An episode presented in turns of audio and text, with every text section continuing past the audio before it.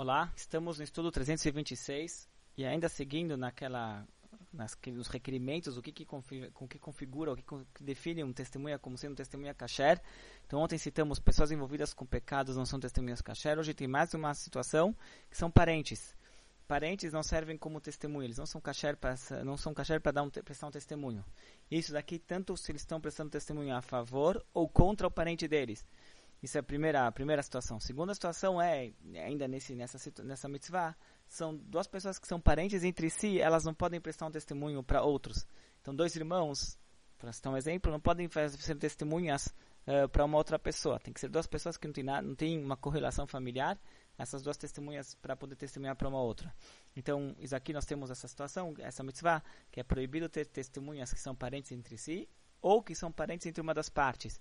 Então, quando tem um casamento, às vezes você tem bastante testemunhas lá, mas é todo mundo da família, então tem que encontrar duas pessoas que não são da família para serem testemunhas da Rupá. E o Rama escreve que, na verdade, isso aqui não é uma coisa que a gente entende, porque é, o, o, o parente não é kasher para prestar testemunha, mesmo se ele vai testemunhar contra o parente dele.